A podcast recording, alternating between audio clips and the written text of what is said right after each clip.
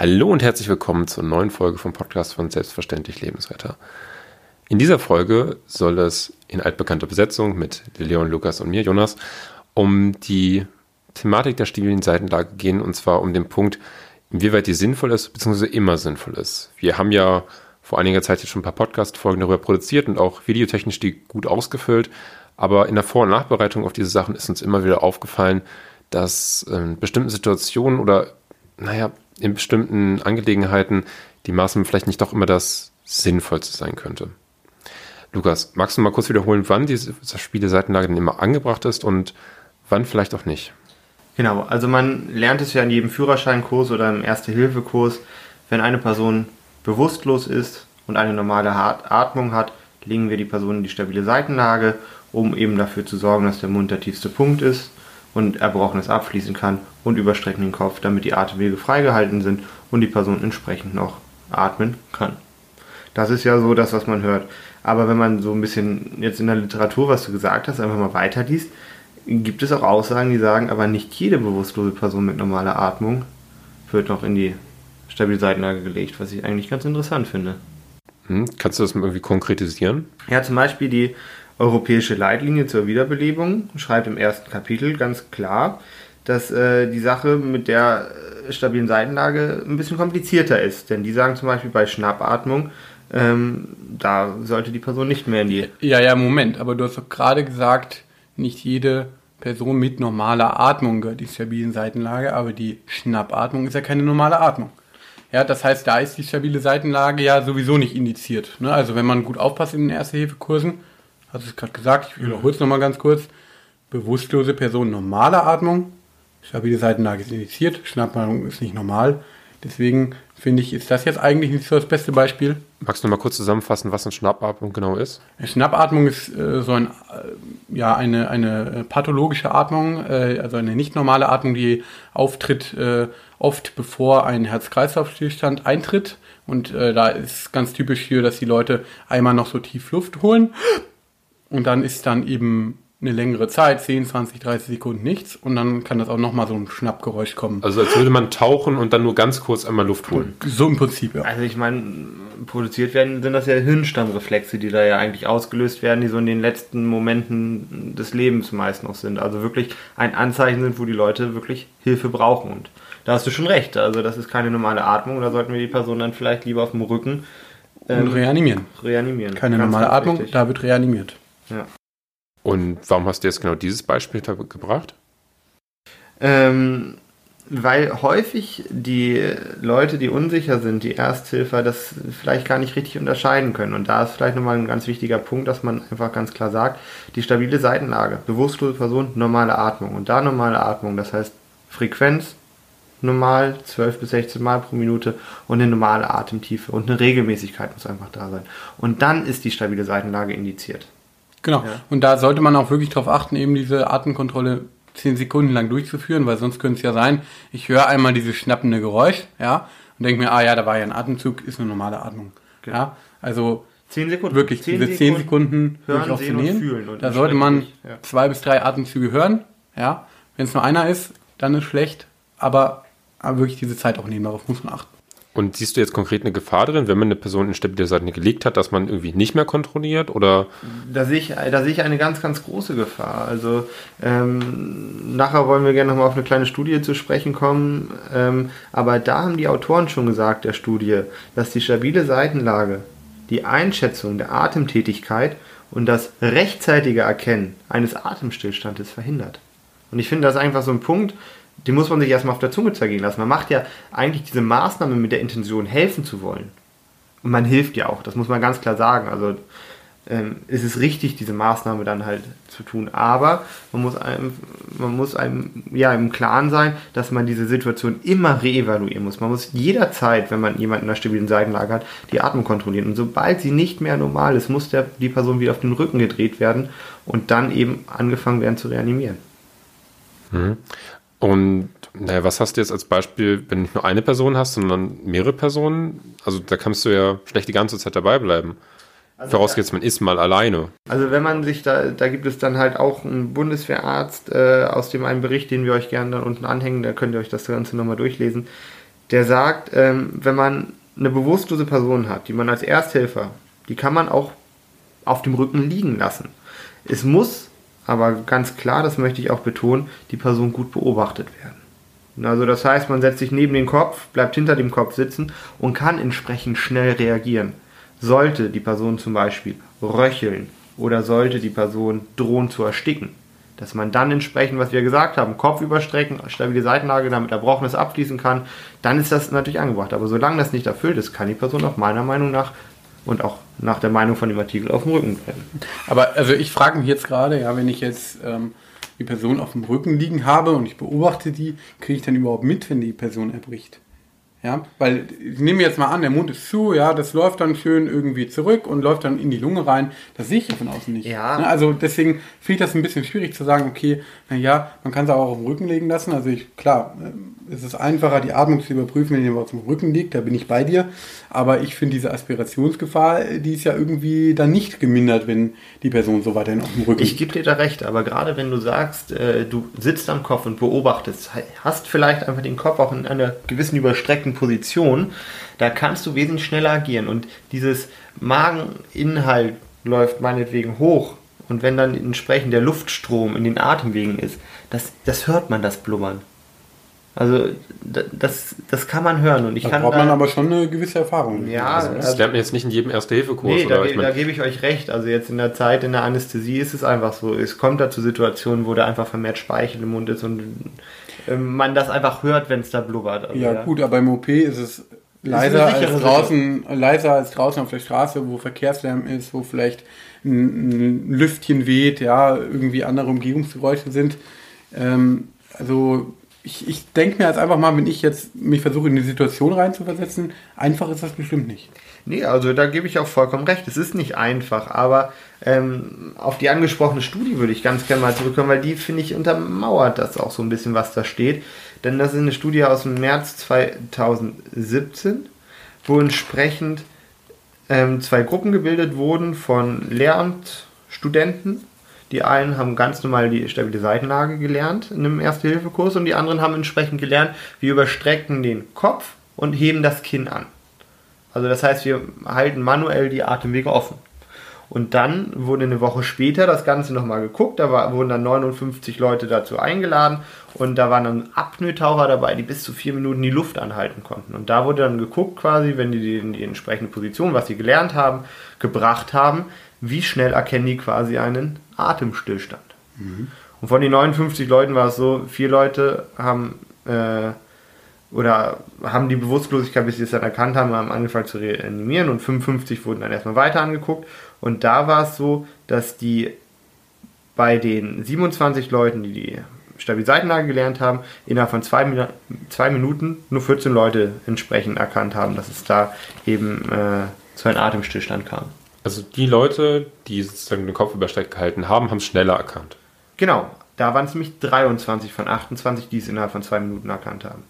Also- Also, 17, 14 von 27 zu 23 von 28, die es erkannt Das heißt, da waren 13 Leute äh, in der Gruppe, die in die stabile Seitenlage gelegt haben, die mehr als zwei Minuten gebraucht haben, um zu erkennen, äh, dass jetzt die Atmung au- ausgesetzt hat. Ja, genau so ist es. Und wenn man sich die Zeiten einfach anguckt, stabile Seitenlage, ich erkenne den Atemstillstand, die haben 31,92 Sekunden gebraucht.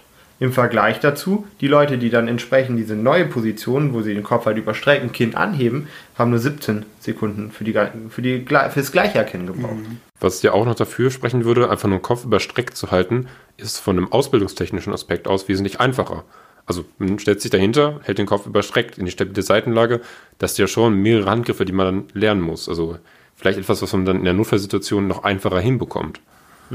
Ja gut, das ist äh, schon natürlich ein deutlicher Unterschied. Ne? Und das ist ja die Gefahr bei der stabilen Seitenlage natürlich immer. Ne? Da hatten wir im, im letzten Podcast zu diesem Thema auch mal kurz angerissen. So eine Gef Fehlerquelle in Anführungszeichen ist ja eben, dass man nicht erkennt, äh, wann jetzt äh, die Person vielleicht nicht mehr atmen und reanimiert werden müsste. Ne? Da- Das unterstreicht das ja.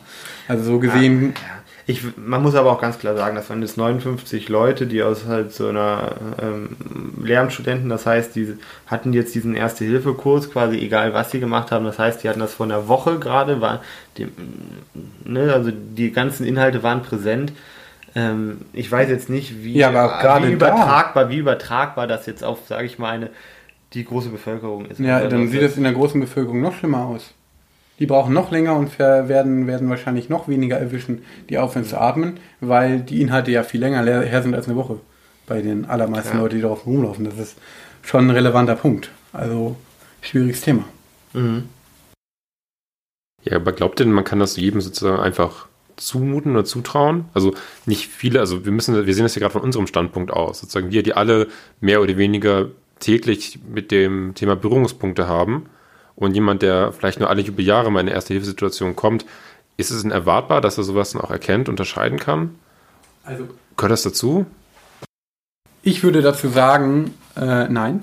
Also ich würde sagen, es ist überhaupt nicht erwartbar, äh, dass jemand da jetzt genau in der Situation sagt, okay, hier ist vielleicht eine stabile Seitenlage sicherer und in der nächsten Situation überstrecke ich nur mal den Kopf. Das ist, glaube ich, das, das größte Problem. Und ich glaube, dass der Ansatz in meinen Augen zu sagen, stabile Seitenlage, ja, aber nicht in jedem Fall, ist für die breite Masse nicht der richtige Ansatz, sondern ich glaube, man sollte eher hingehen und verstärkt den Fokus setzen auf eben die Kontrolle der Atmung und auch auf die Interpretation der Atmung. Ich glaube, das ist der wichtige Punkt, weil so bisher jedes Argument, was ich von dir gehört habe, Lukas, äh, ist in die Richtung, okay, die Atmung kann nicht richtig eingeschätzt werden oder es wird der Zeitpunkt verpasst, wo man anfangen muss zu reanimieren.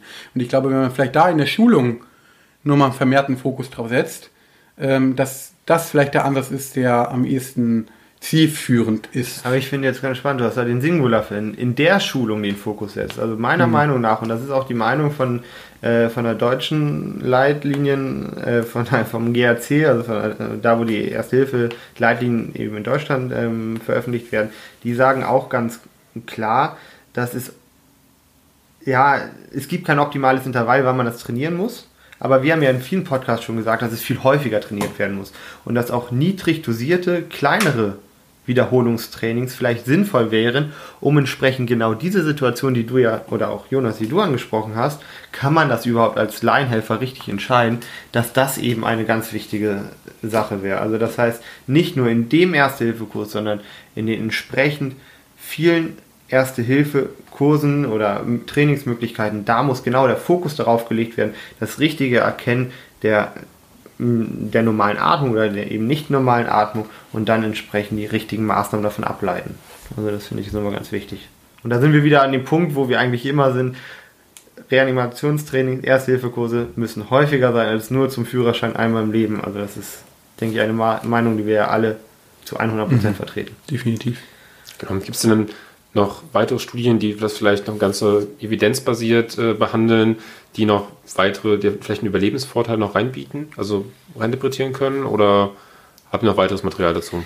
Ähm, also was die stabile Seitenlage angeht, also es gibt einen Bericht, einen Medizinreport aus dem Deutschen Ärzteblatt, wo auch da ein Anästhesist aus der Uniklinik Köln gesagt hat, dass, es, dass er keine Studien kenne, die eine strenge wissenschaftliche, wissenschaftlich basierte Evidenz zeigen für die stabile Seitenlage.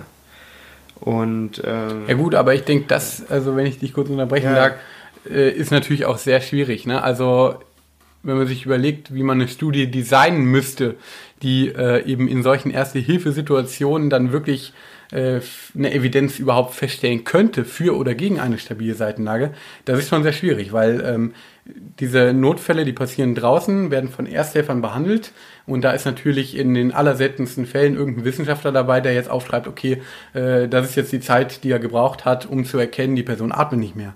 Dementsprechend ist es, glaube ich, sehr schwer, wirklich eine Evidenz äh, dafür auch festzustellen, weil ähm, man ja aus ethischen und in meinen Augen auch verständlichen Gesichtspunkten eben nicht sagen kann, okay, ich meine, wir, das wir führen jetzt irgendwie mehrere Das, äh, was du da aber machen könntest, wäre doch zu schauen, wenn ein Rettungsdienst zu einer Person kommt, der in einer schwierigen Einlage liegt, ob auch wirklich diese Maßnahme indiziert ist. Also das sind ja klar Maßnahmen, die du machen kannst, oder der Rettungsdienst überprüft die Atmung und stellt fest, dass die Person eben reanimationspflichtig ist. Und das sagt er ja auch. Ja, gut, die aber- stabile Seitenlage rettet ganz sicher ebenfalls nur sehr, sehr wenige Menschen in der Situation, aber gefährdet gleichzeitig viele, die vital gefährdeter sind, die eben reanimiert werden müssten. Ja, du kannst ganz gut äh, feststellen, die Person liegt in der stabilen Seitenlage, obwohl sie doch nicht hingehört, da gebe ich dir recht. Aber du kannst eben nicht feststellen, ähm, was wäre passiert, wenn diese Person, die korrekterweise in der stabilen Seitenlage liegt, ähm, was wäre mit der passiert, wenn sie nicht in die stabilen Seitenlagen gelegt wäre? Um das Ganze mal einem Beispiel zu untermauern, das ist mir vor ein paar Wochen persönlich passiert. Da habe ich mich in einem Wartebereich äh, befunden und da ist eine Person, eine junge Frau, kollabiert, sozusagen in sich zusammengeklappt auf dem Stuhl und ist bewusstlos geworden, war auch nicht mehr ansprechbar. Also Warst du der Einzige da in der Situation? Nee, nee, waren noch andere da. Also das Ganze war in einem medizinischen Umfeld. Also es waren auch, dass ich sehr schnell qualifizierte Ersthelfer ähm, vor Ort. Und ähm, die Person ist halt zusammengeklappt, war nicht mehr ansprechbar, hat nicht reagiert, Augen geschlossen und dann kam es halt zu der Situation, dass es sozusagen selbst erbrochen hat und sagen der Worst Case, den wir immer geschildert haben. Und ähm, da war eben auch ganz klar, ich musste erstmal vom Stuhl runterbringen, dass ich es auf den Boden bringen kann dann im, auf dem Boden lag die Atmung überprüft und sie hat zum Glück ganz normal geatmet, hat man wirklich sehr schön deutlich gehört, laut und deutlich die Atemzüge. Und äh, habe ich die Person eben in die stabile Seitenlage gelegt und den Kopf weiter übersteigt gehalten und dann halt immer wieder versucht, sie anzusprechen und wegbar zu machen. Das hat auch zum Glück geklappt. Also es waren insgesamt so 40 Sekunden, irgendwas zwischen 30 und 60 in der Situation, als ich da drin war. Ich, ich habe keine Uhr gestoppt. Das hatte absolut nie das Priorität dabei. Ähm, ähm, ja, genau, das ist halt passiert, aber sie ist dann zum Glück relativ schnell wiedergekommen. Die ging es danach auch gut, nach ein bisschen Betreuung. Aber ähm, da war es für dich eine Maßnahme, die komplett ohne jegliche Diskussion war. Ja, also natürlich. Person die Person hat erbrochen, du hast gesehen und man hat auch wirklich gesehen, als man dann ist stabile Seitenlage unten war, als er am Boden war und den Kopf, den Mund geöffnet hat, der Kopf tief war, lief es auch ein bisschen raus. Also das war ganz klar. Also das war ein Paradebeispiel, wenn man die durchzuführen hat. Da war doch keine, keine Diskussion darüber. Und die Person hat auch normal geatmet? Normal geatmet. Also wirklich, man hat es war relativ ruhig in dem Wartebereich, ähm, waren mehrere deutliche Atemzüge zu hören über zehn Sekunden. Auch es hat sich nicht verändert. Und da die Person auch so relativ schnell auch wiedergekommen ist, war da halt kein Zweifel dran. Und das heißt auch in der Situation, wenn du jetzt die Person auf dem Rücken lassen, einfach jetzt nur ne, unser Beispiel, auf dem Rücken gelegen lassen hättest und einfach den Kopf überstreckt, das wäre nicht rausgelaufen ne, in der Situation. Also, ja, dann wäre sie vielleicht ja, zwei Minuten später, mhm. zwei Minuten später wäre sie reanimationspflichtig gewesen. Ja, im, im Worst Case. Wenn sie wirklich erstickt an dem, was sie jetzt irgendwie aspiriert oder so. Ne? Also, das ist das, was ich meine. Man kann da jetzt nicht hundertprozentig, äh, also man kann da sagen, da war die stabile Seitenlage auf jeden Fall indiziert, mhm. aber man kann da sehr schlecht jetzt sagen, okay, was wäre passiert, wenn sie jetzt auf dem Rücken gelegen hätte. Und das meine ich mit, es ist sehr schwer, eine Evidenz für die stabile Seitenlage wär letztendlich festzustellen. Wäre auch wieder ganz klar die Frage, wer ist dann der Ersthelfer, wie qualifiziert er? Kommt er dann schnell auf die Idee, einfach den Kopf zur Seite zu neigen oder entsprechend den Oberkörper ja. leicht zur Seite? Und die Frage ist, kriegt er überhaupt mit, ja. dass da die Person erbricht? Das also ist halt... Die, hm. Es ist ein schwieriges Thema. Ich glaube, das, was wir auf jeden Fall festhalten können, ist, wichtig ist, dass ihr helft. Wenn ihr eine Person seht, ähm, der schlecht geht, dann ist das Schlimmste, was ihr tun könnt, nicht zu tun. Mindestens einen Notruf anrufen und einfach mal schauen, wie geht's der, stabile Seitenlage anwenden oder eben auf jeden Fall auch die Atmung kontrollieren. Also, also erst die Atmung kontrollieren, bevor eine Person die stabile Seitenlage legt, Entschuldigung. Und dass ihr euch da sicher seid, dass euch die Zeit dabei lasst. Ich denke, das ist das, was wir euch auf jeden Fall mitgeben möchten. Ähm, Habt ihr noch ein paar Sachen, die ihr anmerken möchtet? So zum konkludierendes Fazit. Einfach von meiner Seite ein Punkt zusammengefasst ist, die stabile Seitenlage ist eine gute Maßnahme, aber man muss immer bedenken, sie behindert die Einschätzung der Atemtätigkeit. Oder es ist nicht so leicht, in einer stabilen Seitenlage die Atmung zu überprüfen wie auf dem Rücken. Und entsprechend ist die ständige Reevaluation ein ganz, ganz wichtiger Punkt. Bleibt bei der betroffenen Person, um es vielleicht simpel um auszudrücken. Ja. Genau. Und gerade in der heutigen Zeit ähm, wo man immer das Handy dabei hat, ist auch das Absetzen des Notrufes nicht unbedingt äh, irgendwie ein Grund, um wegzugehen von der betroffenen das kann, Person. Das kann man gut am, an der Person auch machen, sich weiter kümmern, weiter die Betreuung leisten. Und ich denke, man kann es einfach nicht oft genug sagen, ähm, auch in der stabilen Seitenlage, jede Minute, mindestens einmal die Minute, muss die Atmung kontrolliert werden. Sobald ihr euch unsicher seid, zurückdrehen, auf dem Rücken das Ganze nochmal machen und dann wieder entscheiden, was zu tun ist. Okay, das war's dann schon für diese Folge. Ich bedanke mich wie immer für euren fachlichen Input. Hat mir wieder sehr viel Spaß gemacht, auch mal so eine diskutive Folge, diskussionslastige Folge, ich glaube, so ist das richtige deutsche Wort dafür, zu haben. Ich hoffe, ihr hattet Spaß beim Zuhören und bis zum nächsten Mal. Ja, tschüss. Tschüss.